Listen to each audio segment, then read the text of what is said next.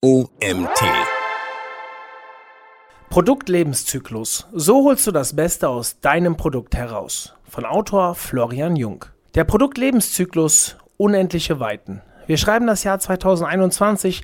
Dies sind die Abenteuer des Lebenszyklus eines Produktes, welches mit seinen sechs Phasen unterwegs ist, um Umsätze und Marktsättigung vorherzusagen. Kann dein Startup oder fest etabliertes Unternehmen mit dieser aus den 50er Jahren entstandenen Methode heute noch arbeiten?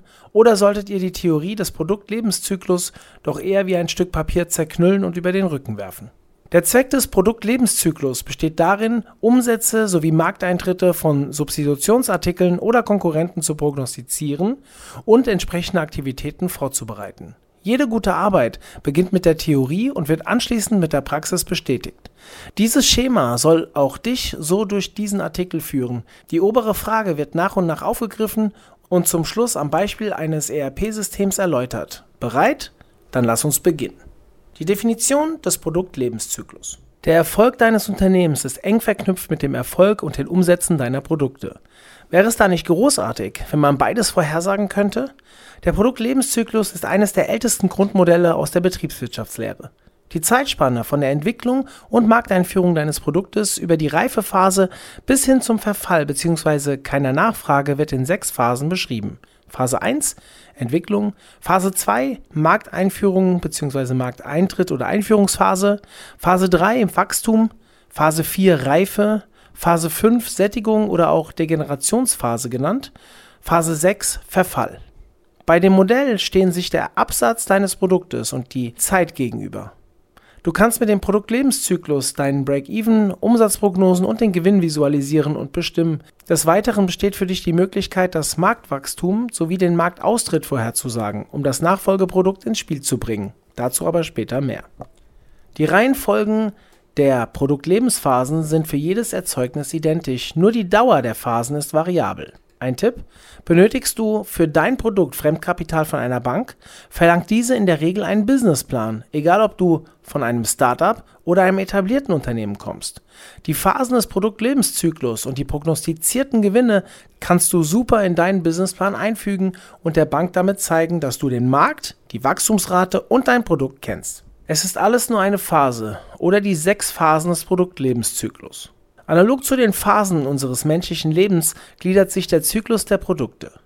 Wir werden im Bauch der Mutter entwickelt, kommen auf die Welt, also Markteintritt, befinden uns im Kindergarten und in der Schule, Klammer Wachstum, um uns anschließend im Berufs- und Privatleben auszuprobieren oder ein festes Fundament zu bauen, Klammer Reife und Sättigung.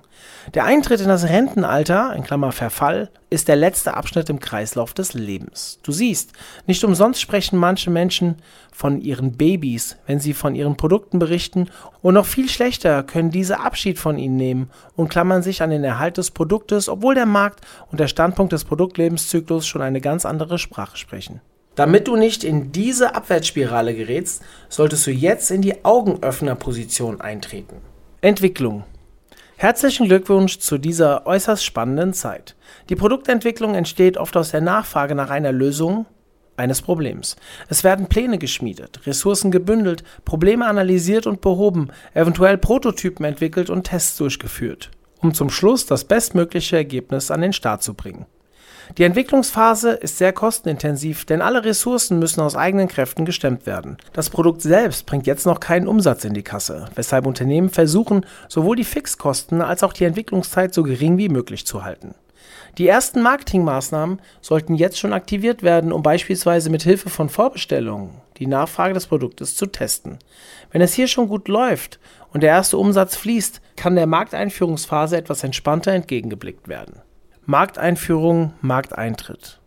Pauken, Trompeten und Konfetti. So oder so ähnlich erwarten wir es, wenn wir mit unserer Produktneuheit auf den Markt kommen. Nun trennt sich die Spreu vom Weizen. Dein Produkt, welches erst einmal in einer geringen Stückzahl hergestellt wird, muss bei den Kunden performen. Die Kosten des Marketings und des Vertriebs sind noch recht hoch. Sie müssen jetzt ganze Arbeit leisten, damit die Nachfrage kontinuierlich steigt. Dein Markteinteil wächst und der Break-Even, also die Gewinnschwelle, bei der die Einnahmen die Kosten übersteigen, durchbrochen wird. Erst wenn diese Einführungsphase überwunden ist, geht es mit weiteren spannenden Aufgaben in die Wachstumsphase. Aber es wurde dir am Anfang des Artikels versprochen, dir die Augen zu öffnen. Das wollen wir auch einhalten. Nicht jedes Produkt schafft es, die Phase des Markteintritts erfolgreich zu beenden. Hat dein Produkt keinen Erfolg, spricht man von einem Flop. Das ist aber nicht schlimm, denn schließlich kann nicht aus jedem Kind ein Nobelpreisträger werden. Wachstum. Wenn es dein Produkt in die Wachstumsphase geschafft hat, darfst du sehr stolz sein. Du erkennst den Eintritt in die dritte Phase des Produktlebenszyklus an der deutlichen Nachfragesteigerung, der kontinuierlichen Erhöhung des Absatzes und der Produktion, der Ausweitung deiner Marktanteile, der Aufwärtskurve des Umsatzes. In diesem Abschnitt des Produktlebenszyklus wächst die Bekanntheit deines Produktes und du kannst deine Werbeanstrengungen langsam etwas zurückfahren. Aber noch nicht komplett, denn wo Licht ist, ist auch Schatten. Neue Wettbewerber wollen an deinem Erfolg partizipieren und entwickeln sogenannte MeToo-Produkte. MeToo-Produkte sind Nachahmerfabrikate deines Produktes und somit auch Konkurrenzprodukte, die diesem in vielen Eigenschaften und oft auch dem Design, jedoch unter Beachtung der bestehenden Markenschutzrechte, ähneln. MeToo-Produkte sprechen den gleichen Kundenkreis an wie dein Produkt, sind in der Regel aber deutlich günstiger, weshalb du sie unbedingt bei der Erstellung deines Produktlebenszyklus auf dem Plan haben solltest. Viele Unternehmen entwickeln in der Wachstumsphase ihre Produkte im Hintergrund weiter. Entweder zu einer anderen Produktvariation oder ein komplett neues Produkt. Warum dies auch für dich zur Relevanz wird, erfährst du in der Sättigungsphase. Tipp: Analysiere und beobachte die neuen Wettbewerber. Erstelle eine Konkurrenzanalyse, um die Verkaufsvorteile hervorzuheben und dein Produkt weiterzuentwickeln. Entweder zu einer anderen Produktvariation oder ein komplett neues Produkt. Warum dies auch für dich zur Relevanz wird, erfährst du in der Sättigungsphase. Ein Tipp: Analysiere und beobachte die neuen Wettbewerber. Erstelle eine Konkurrenzanalyse, um die Verkaufsvorteile hervorzuheben und dein Produkt weiterzuentwickeln. Reife. In der Reifephase sind deinem Abnehmerkreis die Vorzüge deines Produktes bekannt. Absatz und Umsatzkurve erreichen ihren höchsten Stand. Du erkennst die Reifephase an folgenden Hinweisen. Der Markt hat seine großmögliche Aufnahmekapazität erreicht. Der Marktanteil stagniert, du akquirierst kaum noch neue Kunden, in der Produktion lassen sich kaum noch Kosten einsparen. Diese Entwicklungsperiode fordert eine Neuausrichtung deines Vertriebs und Marketings, damit dein Produkt keine Marktanteile verliert. Fallen deine Absatz- und Umsatzzahlen trotz Marketing- und Vertriebsbemühungen, ist die Sättigung des Marktes erfolgt und die Reifephase damit abgeschlossen. Sättigung bzw. Degenerationsphase. Der Kampf um die besten Plätze am Markt erreicht sein Maximum. Deine Kunden haben die größte Auswahl an Produkten, mit denen sie ihre Bedürfnisse befriedigen können, und du musst dich mit sinkender Nachfrage auseinandersetzen. In diesem Zeitraum wird versucht, die Produktionskosten und Fixkosten zu reduzieren, um mit den geringeren Preisen am Markt konkurrieren zu können. Der Gewinn ist in dieser Phase rückläufig, aber noch immer im positiven Bereich. War dein Produkt für die Kunden bisher vielleicht ein Premium-Produkt, so ist es nun nur noch ein Basisprodukt für sie. Du kannst die Sättigungsphase strecken, indem du einen Relaunch oder ein Facelift mit neuen Funktionen oder Design, wie etwa in der Automobilbranche üblich, freischaltest. Eine Übersicht der verschiedenen Mittel zur Verlängerung des Produktlebenszyklus findest du weiter unten in diesem Artikel. Hast du in der Wachstumsphase aufgepasst und im Hintergrund dein Produkt oder eine andere Produktvariation bereits weiterentwickelt, ist jetzt der Zeitpunkt gekommen, deinen Kunden den Relaunch zu präsentieren. Verfall Sinken deine Absatz- und Umsatzzahlen trotz vermehrter Marketing- und Vertriebsaktivitäten sowie dem Relaunch, befindest du dich in der sogenannten Rückgangsphase. Jetzt ist es an der Zeit, das Taschentuch herauszuholen, die Produktion einzustellen und sich vom Produkt zu verabschieden. Kennzahlenlastig guckst du jetzt wieder auf den Break-Even, wird die Gewinnschwelle jetzt von oben durchbrochen, rutscht dein Produkt in die Verlustzone und dein Unternehmen sollte es so schnell wie möglich abstoßen, denn ein weiteres Marktwachstum kann mit diesem Produkt nicht mehr erreicht werden. Aber das ist leichter gesagt als getan. Die emotionale Bindung und die vielen guten Erinnerungen zögern die Entscheidung zum Produktions- und Verkaufsstopp hinaus. Sobald der Wettbewerb und die Nachfrage nicht mehr im Gleichgewicht stehen, machen es deine Konkurrenten dir gleich und ersetzen das Produkt durch eine neue Version oder nehmen es komplett vom Markt. Viele Unternehmen arbeiten schon bei der Markteinführung des alten Produktes spätestens jedoch in der Degenerationsphase an einem Nachfolgermodell, welches jetzt einen großen Auftritt hat und der Produktlebenszyklus beginnt von vorne. Kann man den Produktlebenszyklus beeinflussen?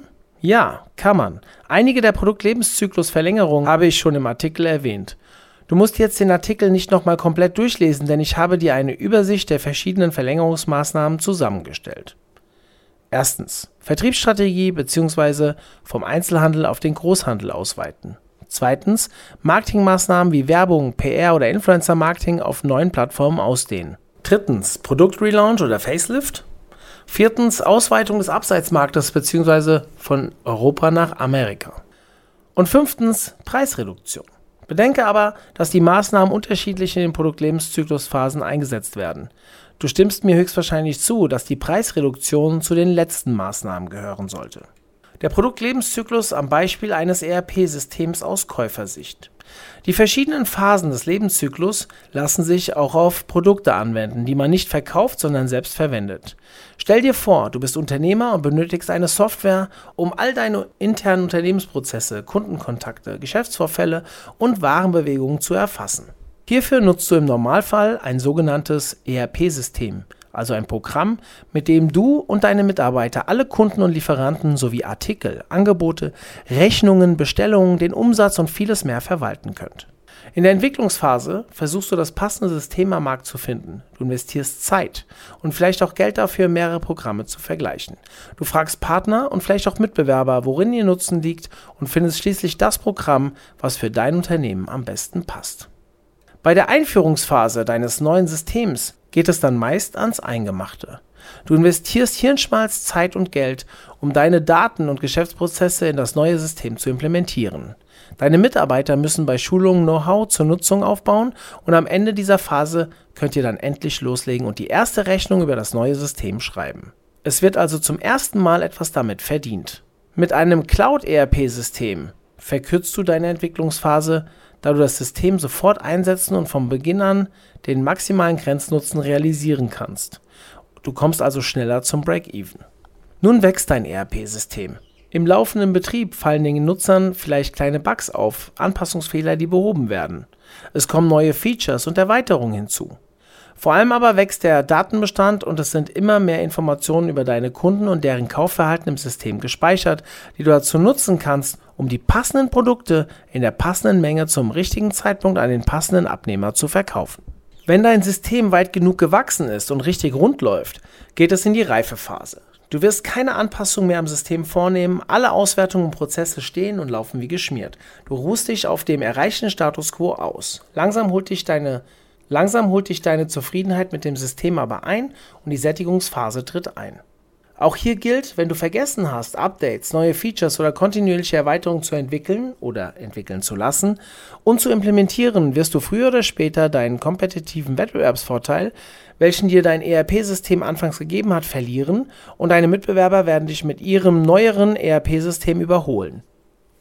Wenn du genau in diese Falle getappt bist, wirst du feststellen, dass deine Prozesse im System nicht mehr zeitgemäß sind und die Geschwindigkeit des Arbeitens viel zu langsam ist. Letztlich herrscht eine Disbalance, die immer mehr Ressourcen in Form von Zeit und Personal benötigt, als was dir dein ERP-System einbringt, und so hast du die Verfalls- und Verlustphase erreicht. Damit du den größtmöglichen Vorteil aus deinem ERP-System herausholst und die Sättigungsphase und den Verfall im besten Fall ausschließt, hilft ein fortlaufender Produktentwicklungsprozess, der durch den Anbieter und nicht durch dich getragen wird. Beispielsweise mit einem Cloud-ERP-System. Fazit. Ist der Produktlebenszyklus eine alte Kamelle oder noch anwendbar im 21. Jahrhundert? Wie du siehst, lässt sich das betriebswirtschaftliche Grundmodell, der Produktlebenszyklus, auch noch im 21. Jahrhundert auf Produkte und ihren Entwicklungsprozess anwenden. Für Verkäufer ist er ein hilfreiches Mittel, um die Planung, den Umsatz, den Markteintritt und die nötigen Ressourcen und Handlungen im Zeitablauf zu bestimmen, sowie ihr Produkt möglichst lange zu erhalten und den bestmöglichen Nutzen für alle Käufer zu realisieren. Aus der Vogelperspektive betrachtet lassen sich somit Vorteile sowohl für den Verkäufer als auch den Käufer feststellen, die man nur mit Hilfe des Produktlebenszyklus ermitteln kann. Dieser Artikel wurde geschrieben von Florian Jung. Florian Jung ist Projektmanager bei der WAF.net GmbH. Er hat seinen Masterabschluss im Bereich Medizintechnik an der FAU Erlangen-Nürnberg absolviert. Der Sport- und Fitnessfanatiker ist der Meinung, dass der Lebenszyklus nicht nur für den eigenen Körper, sondern auch für Produkte aller Art wichtig ist. Ja, vielen lieben Dank an Florian für diesen tollen Artikel zum Thema Produktlebenszyklus. Und ja, danke an euch, dass ihr auch heute wieder bis zum Ende zugehört habt. Ich freue mich auf das nächste Mal. Bis dann, euer Mario.